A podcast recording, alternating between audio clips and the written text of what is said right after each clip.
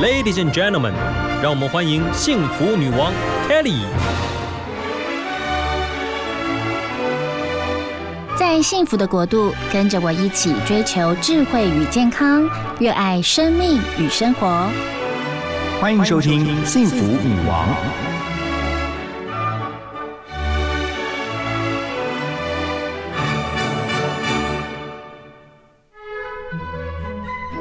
收听的是 FM 一零二点五幸福广播电台《幸福女王》的节目，我是 Kelly 何太。今天呢，我们的女王新殿堂人物专访特别邀请到一个行动联盟的秘书长啊。什么行动联盟呢？这听起来很有意思，叫“还我特色公园行动联盟”秘书长黄思涵。嗨，思涵你好。嗯，Kelly 姐大家好。还我特色公园，就感觉就是妈妈的口吻哦。对不对？是啊，为什么会有这个行动联盟？嗯，最主要的话，我们其实是一群妈妈，常常需要去公园带小孩，让孩子放电。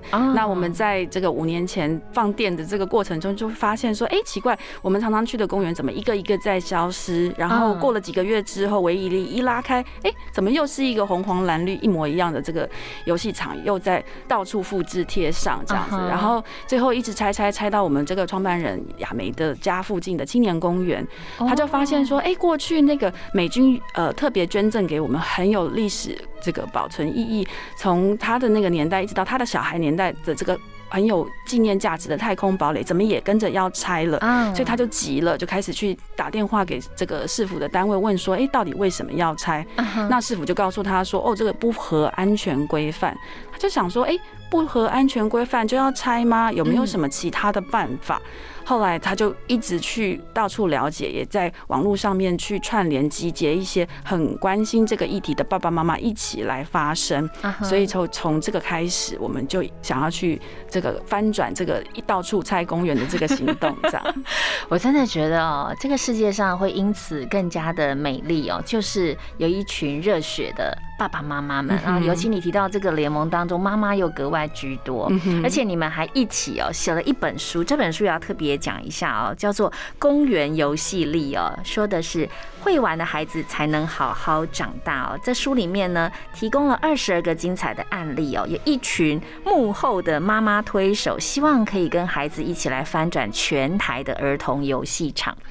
我觉得很多妈妈哦，爸爸可能带着孩子到公园去玩，然后觉得说公园好好玩，好重要，让孩子们舒展筋骨了。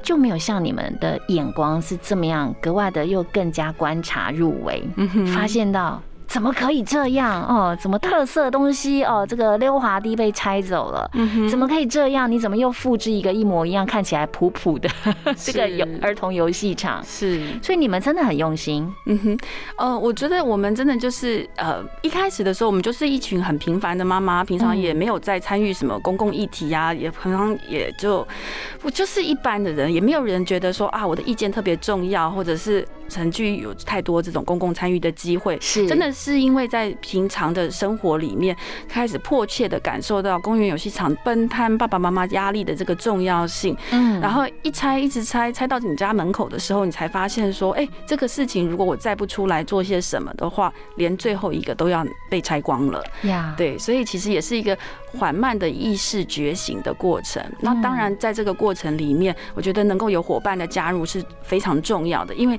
当你只有自己一个人心里犯低估的时候，很容易。这个声音就过去。可是当我们在呃网络上面发出这个求救的讯息，在短短两周之内，就有一两千位的爸爸妈妈也表示说，哎，他们也很关心这件事情。我觉得那个时候是受到很大的鼓舞，因为发现说，哦，原来犯嘀咕的人不是只有我，然后这个不是心里面的一个小小的声音，其实这是一千多人都在关注的事情。呀，的确，其实思涵你自己本身也有两个孩子，是他们正是哦很需要这些公园。然后去攀爬、去运动的年纪，然后因为我自己小孩现在已经大，他们不需要去公园，现在只剩下我跟我先生带着狗狗去公园运动。可是他们的确还小的时候，我犹记得。公园对有家里有男孩子哦，有些女孩子也是行动力很强，是太重要太重要了。真 OK，他们的安全很重要。可是怎么样可以玩到他们这半天，然后消耗他们的体力有没有？回家秒睡，这是最重要的。真的。然后我真的觉得有你们在哦，台湾真的会更好。然后在书里面啊，这本书《公园游戏力》当中，思涵也写了一篇，就是你们家附近的公园，是是细致的白云公园哦，跟我们介绍一下。每天下课的时候一定要回家必经之路，这样子。呃，这个戏子白云公园它很有意思，它以前是一块就是废弃的荒地，就是所有人家的背后。大家都在那里，嗯，堆杂物啊，种奇怪的植物啊，所以都没有人知道这边有一块这么大的地。是是后来我们开始要去在双北推动公园的改造，我们在找适合的地的时候，啊，就发现说，哎，这边有一块好大的这个荒地，是不是有机会可以把它拿来开辟成为新的游戏场？因为呃，双北就是寸土寸金，嗯，土地的取得非常有限，所以能够有开辟一个新的大的游戏场，必须要从这种。废弃的荒地中间着手，是。那这个地方它的特色就在于，它因为是全新开辟的游戏场，所以它做了很多新的尝试。是，比如说像城市里面的小公园，呃，很少见的这种荡秋千，因为它需要的安全距离比较大，对，所以能够有一座两座就已经很了不起。可是在这个地方，它做环形的六座，所以就是秋千荡到宝这样子。是啊，而且它秋千的类型还不止一种，它除了这种一般座椅式的话，它还有呃，针对小宝宝跟大人可以一起。荡的这个亲子秋千，它还有这种环形的所谓的鸟巢秋千，它是让可以多人一起，或者是身障的孩子，他可以躺在上面去做这个摆荡的动作，这也是传统的游戏场里面比较少见的设施。嗯，还有九道滑梯啊，溜滑梯，对，整个看起来设施我觉得非常的完善。但是呃，透过这个行动联盟，你们也发现到了，全台湾的这个公园并不是都像您家附近这一个。细致白云公园一样这么样的完善，对吗？是是，对，在这个呃全台各县市里面，公园游戏场的这个改建步调，还有改建的这个种类，其实都参差不齐。那主要的关键，一方面当然是地方政府的预算，但是更重要的其实是每一个地方首长，他们有没有把公园游戏场当成是一个主要的施政。重点，嗯，对。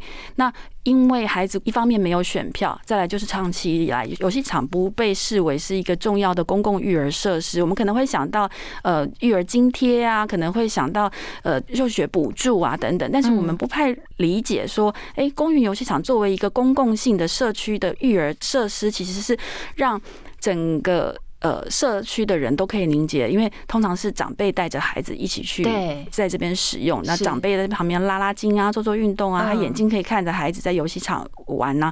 其实这个我们呃，特别是政府在推动的这共融游戏场的这个设施，它其实强调这共融的精神，就是让大家可以一起来玩。一个好的游戏场是让整个社区可以大家一起聚在一起很好的一个地方呀。所以呢，其实你真的好认真哦，你不仅就是为台湾。湾的啊，不只是台北市的这个公园在努力，你其实还带着孩子专程飞到新加坡去看人家的公共游戏场啊。公园里面的这些游戏设施如何？有没有够专业？什么什么之类的？是是，呃，其实不要这样说，因为我们其实也是在游戏中 玩，就是考察。我们一边在玩，然后一边也在看看别人的游戏场在做什么。很好啊。对对，呃，其实很多家庭除了去新加坡之外，我们之前最常大家去朝圣的地方就是日本的冲绳，离我们最近。是。然后它的游戏场其实一开始的时候也只是为了要去挽救他们少子化的这个生育率的关。关系，然后他们看到了说，哎，游戏场对于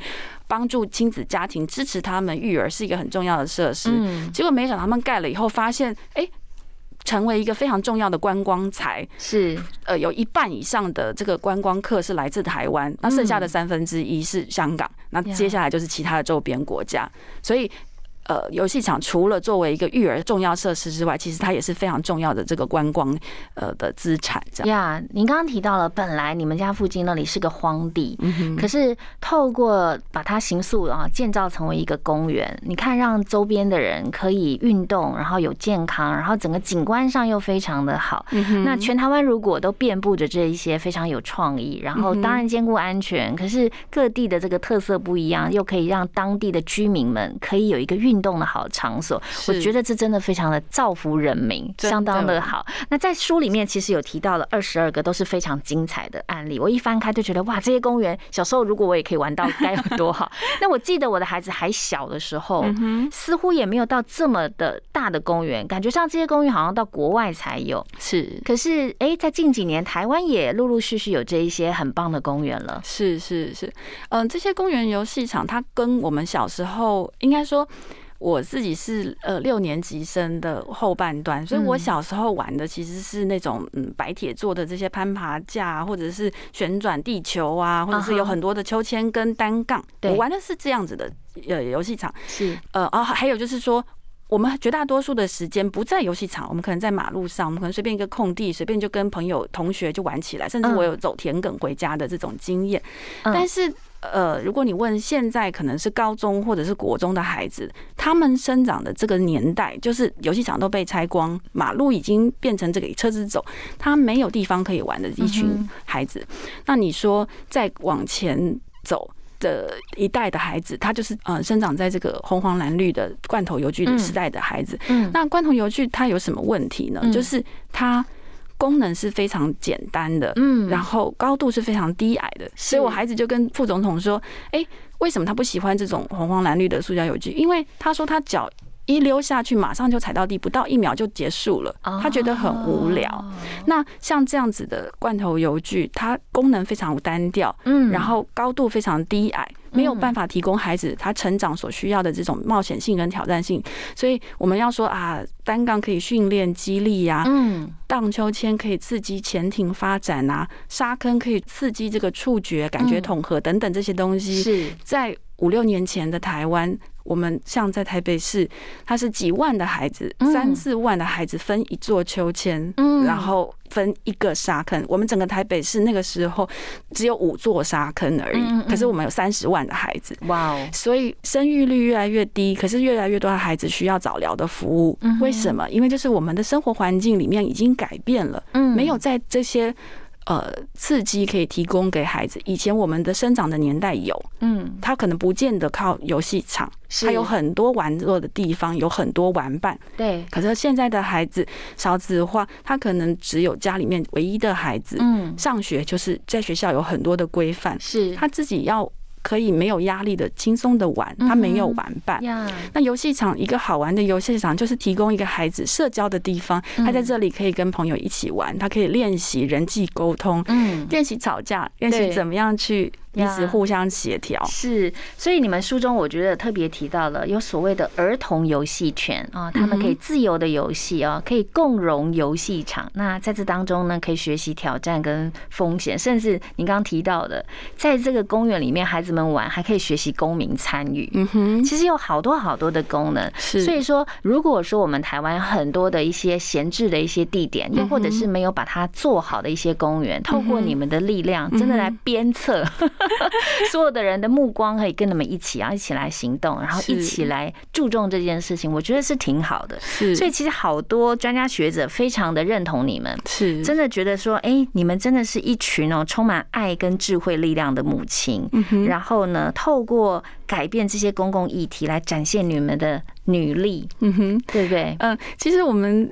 很希望能够去扭转。我们一开始的时候是那种上街抗议、举牌的那种愤怒妈妈。嗯，那后来我们开始意识到说，这些地方政府他们并不是没有心要去做这些相关的这个施政的改善，其实他们不太知道这样的方法。还有就是说，这些是一个全新的议题，所以我们后来就转向是跟地方政府去做合作。嗯，我们提供我们在国外还有我们知道的这些资讯，然后去跟他们分享这些案例，告诉他们说，哎，我们。有哪些选择？那希望能够透过合作的方式来一起跟地方政府来推动，比较不会像是一开始就是比较是那种针对性的批评式的方式，因为大家都会知道嘛，你就是北风 吹着，越吹大家就越想要逃跑。是是，我觉得就是应该是说，它也算是一个观念，大家要跟着一起反转了。在过去可能，呃，阿公阿妈的时代哦，嗯，你可以出去走走就很好了哦，牙瓜丁啊，干嘛干嘛的。可是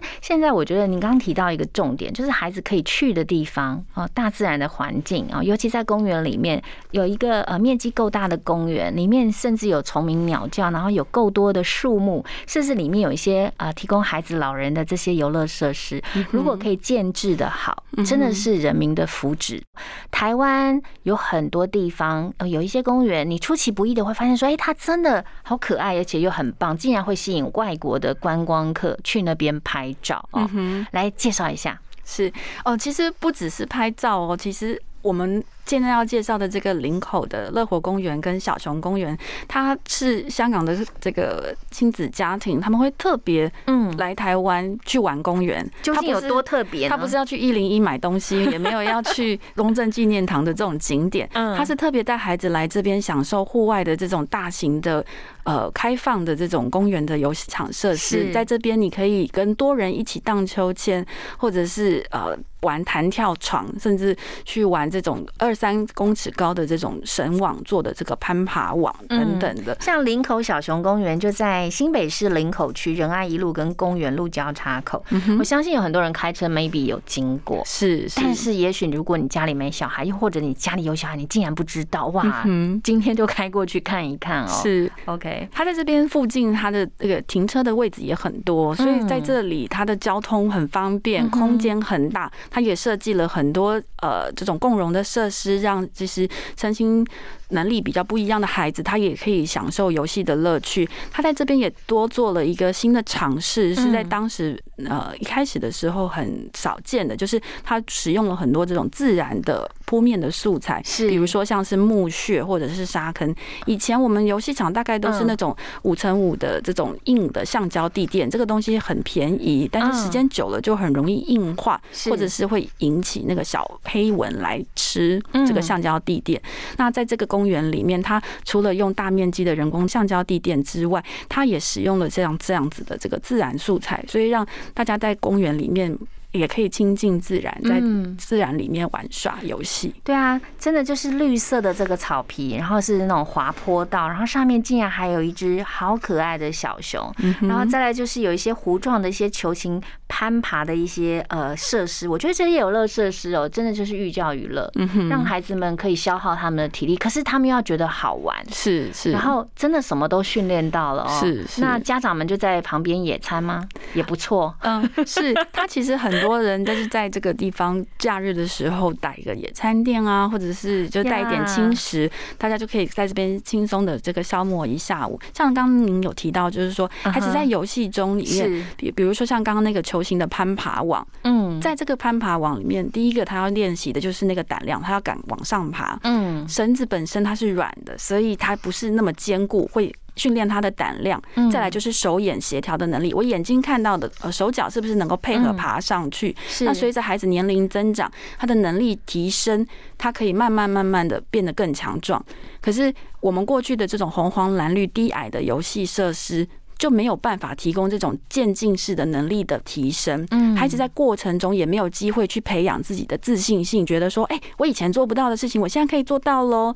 对，所以游戏场不是只有安全而已，而是要在这个过程，就像我们在打电动一样的心情是一样的。我第一次不行，我第二次不行，我第五次可以的时候，我有那种。觉得我能感，我做到了，这个就是游戏中可以给孩子这种心理上面的这种帮忙。对，你们真的是花了很多的心力哦。这个所谓的特工联盟，就是花了很多的心力来关注到台湾的这些公园，然后让孩子们他们可以运用公园当中许多的游戏，帮助他们身心健康。嗯哼，这走几年下来，有没有辛苦的地方，或者是有特别要跟我们分享的？嗯，其实辛苦的事情当然是有，尤其是因为随着公园越来越受到大家的瞩目，你会发现说，哎，不是每一个人都很赞同说，哎，老人也需要休闲呐，然后成人也需要做一些体健的活动啊，或者是说，有些人他会觉得说，哎，这个东西看起来这么有挑战性，这么危险，是不是？呃，有一种危险叫做你阿妈觉得你很危险，或者他我看起来觉得很危险，是，所以我们要一直去跟各式各样的民众去做这样的沟通，让他们了解说，呃，风险不代表危险，嗯，风险是在一个可以控制的范围里面去练习，大家培养出新的能力出来，那这些。沟通的过程中，当然很多时候民众会不谅解，可是他们会发现说，当你有一个两个例子出来之后，他发现说，我的孩子因为这个游戏真的去长出新的勇气跟能力的时候，他们会慢慢的接受，可以理解。呀，其实哦，你们这个呃特工联盟已经努力了五年，那五年下来缔造了哪一些成绩？嗯哼，呃，我们在二零一七年。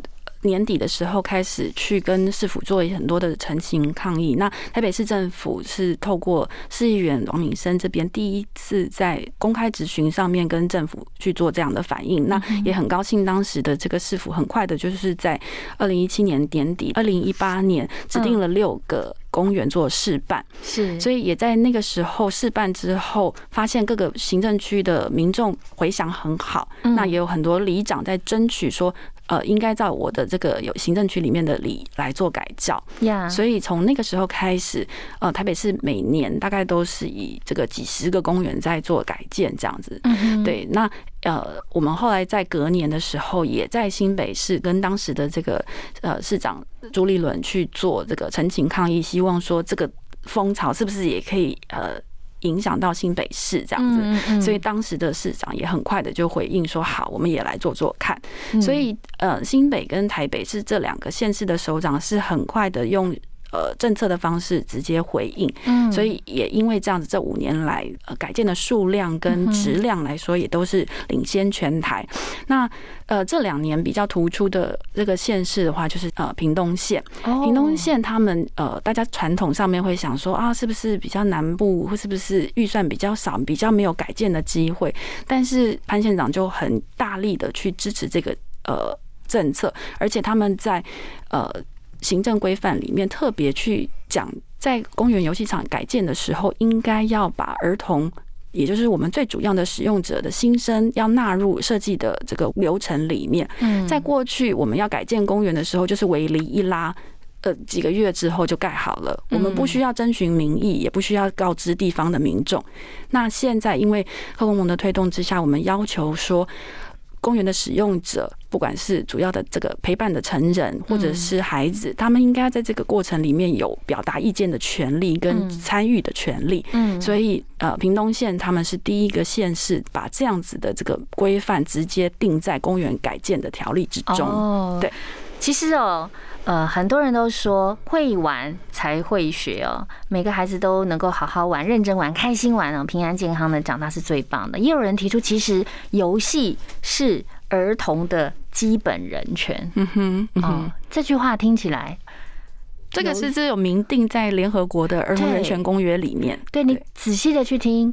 游戏是儿童的基本人权，其实就是在玩乐当中哦。您刚刚提到在公园当中伸展筋骨啊，感觉统合啊，然后很很开心的在这个呃透过一些肢体的这个伸展运动等等，然后整个人身心健全，然后就发展啊各方面的长得高长得壮啊，我觉得其实真的是很好。OK，但是这真的是要大家一起有志一同、有共识的一起来推动，那你们就不会那么辛苦了。是是，对我们很需要让更多的民众一起来关心，一起来参与这个议题，因为我们发现说，哎，过去为什么这个是议题不被重视，是因为儿童没有选票。可是越来越多的家长，越来越多的成人一起来关注的时候，县市的。明代也好，地方的首长也好，他们开始感觉到说，哦，原来我做这件事情是一个很有感的施政。嗯，大家会透过一九九九去反映哪些公园做得好，哪些公园做得不好的时候，对这件事情就越来越能够受到关注。所以，我们真的很希望，就是大家可以诶到我们的脸书粉丝页一起来按赞，一起来加入关心，让更多的这个明代还有地方政府的首长可以了解，说这件事情真的是我们民众好需要、好需要的一些施政重点。点。而且真的不能等啦，为什么？因为孩子转眼就长大了，像我的孩子就长大，他们就没机会去玩那个荡秋千。像偶尔我会偷偷哦，就是遛狗的时候，我就去荡秋千，可是荡没两下，然后就看到远远有孩子走过来，我就默默的就离开，因为我就不好意思继续荡嘛。所以台湾的公园可以更加有特色啊！哦，如果真的一定要花一笔经费哦，怎么样把荒地变成公园？然后真的要花一笔经费，如果你刚好要改善这些设施，怎么样可以改善的更符合？孩子们甚至老人们的需求，就是你们这个行动联盟希望可以去达到的目标。是的，嗯哼，我们刚刚有在分享说，这个游戏对孩子的重要性，除了我们这个身体的这个肢体的发展，你的感觉统合啊，你的呃肌耐力呀，身体的协调性之外，其实对孩子的心理健康也有很高很大的帮助。嗯，像美国儿童医学会，他就建议在这个。给家长的医疗的处方里面就要规定说，哎，每一天至少要有一个小时的这个户外运动游戏的时间，嗯，可以疏解他们心理压力。是，他们也发现说，在过去的二十年，孩子在户外游戏、自由游戏的时间大幅的减少。那同时间，他们看到的是孩子心理疾病增加的比例是指数性的上升。是，没有任何一个其他的，比如说家庭的经济背景啊，或者是呃外在的这个大的经济环境，或者是社区的治安等等，没有任何一个。指标可以来解释这一个现象，唯一一个可以看到的，可能有很高度相关的，就是孩子在户外自由游戏的时间比例大幅的减少。这个是在美国的研究，在英国、欧洲也有类似的研究指出。那很可惜，就是台湾这边比较没有本土的研究，但是我们也看到说，台湾的儿福联盟去调查台湾的孩子，平均有六成他的这个。户外游戏的时间每天不超过半小时呀，对，所以我们的孩子玩的时间越来越少，然后功课的压力越来越大，孩子的心理的健康跟我们的身体的健康其实都受到很大的影响。尤其我觉得学龄前呢，格外很需要孩子们出去活动活动。那其实有很多专家学者也真的觉得台湾的一些公共游戏空间真的不足。嗯哼，那如果你建制的够多啊，甚至是够好，那孩子们就有去处啊。真的，你你说好。啊，我有时间三小时，可是我没地方去，也也没办法，也不能说放学还跑很远的地方，很有特色的公园去那儿玩。然后最好就是就在居家附近就有好的公园可以玩。对，所以你们也提倡要玩的够，才能好好的长大哦。真的就是要玩的够哦，玩的够多，值跟量都要够，孩子们才可以好好的长大。对，而且公园游戏场还有一个最重要的一个社会公平的功能，也就是说，不管你是什么样这个经济背景，呃，贫富差距。你只要走出家门。都可以有一个免费的开放的地方，让大家可以在这里相聚。是，这也是公园一个游戏场一个很重要的一个功能。所以我才说这件事情真的是要由上而下。嗯哼，政府当局对于这件事情的重视，由上而下，然后让百姓们、大家民众们有地方可以去玩。而且我觉得这真的就是跟上嘛，整个整个全球的潮流也好，嗯我觉得就是跟上脚步，让我们快步的去跟上这些呃应该去做的更好的事情。所以今天思涵也要跟我们说，其实你们的这个行动联盟刚好也到了年底了哦，也是很希望大家可以再加入。那用什么方式可以来支持你们？啊哈，我们在这个脸书的粉丝团上面有一个“还我特色公园行动联盟”的粉丝页，我们固定在上面会分享很多跟公园相关的议题，还有跟儿童身心健康发展有关的议题，这样包含还有就是最近哪一些个公园新开幕啦，哪边有什么周末假日有什么可以孩子促进身心健康发展的活动，我们都会在上面分享。嗯，那我们也有一个私密社团，是给各个地区有心想要加入投入，一起来推动这个议题的这个。社团，所以如果说，哎，您有兴趣，不只是来呃收看这些活动的讯息，你也想要投入改造你家附近的这个社区的公园的话，你可以。来信给我们的粉丝页，让我们帮你做当地的家庭的媒合。嗯哼，对。所以其实您已经投入这里也是五年，刚好跟这个行动联盟一样是五年的时间。没有，我其实是大概第二年才加入的。对，我一开始的时候就是很孤单，在城市里面自己育儿的妈妈，觉得啊，好想要有其他的伙伴可以陪着我一起跟孩子玩呐，然后跟我分享育儿的这些酸甜苦辣这样。所以现在你们是一群人了，是是，然后一群有。有共识的妈妈。然后谢谢你们，真的这么努力，造福了很多其他的妈妈们。是是，我觉得有时候就是一群人，然后在为社会做一些事情，然后很多人就是呃，可能就是前人种树，后人乘凉。哦，OK。所以如果听众朋友，如果您也有志一同，希望能够来加入思涵他们，不管是用呃捐款支持啊，或者是哎加油打气的支持，各式各样的支持，我相信思涵他们都会很感动。而且就像你们在 DM 上面的这句话，支持带来改变的力量。嗯，所以我们支持就可以帮助你们一起，我们的这个改变的力量会更大。是好，最后是不是来分享给我们你的幸福小语是什么？呃，幸福就是大家一起共好，我们没有办法自己一个人独活，我们需要跟大家一起来创造一个很幸福和谐的空间，这样子。所以希望跟大家一起共好，一起共好，真是美好。今天非常谢谢思涵来到我们幸福女王的节目当中，希望透过你们，我们台湾会有越来越多有特色的公园。谢谢你们的努力，谢谢谢谢凯文姐，好，谢谢。那我们跟听众朋友说拜拜，拜拜，拜拜，拜拜。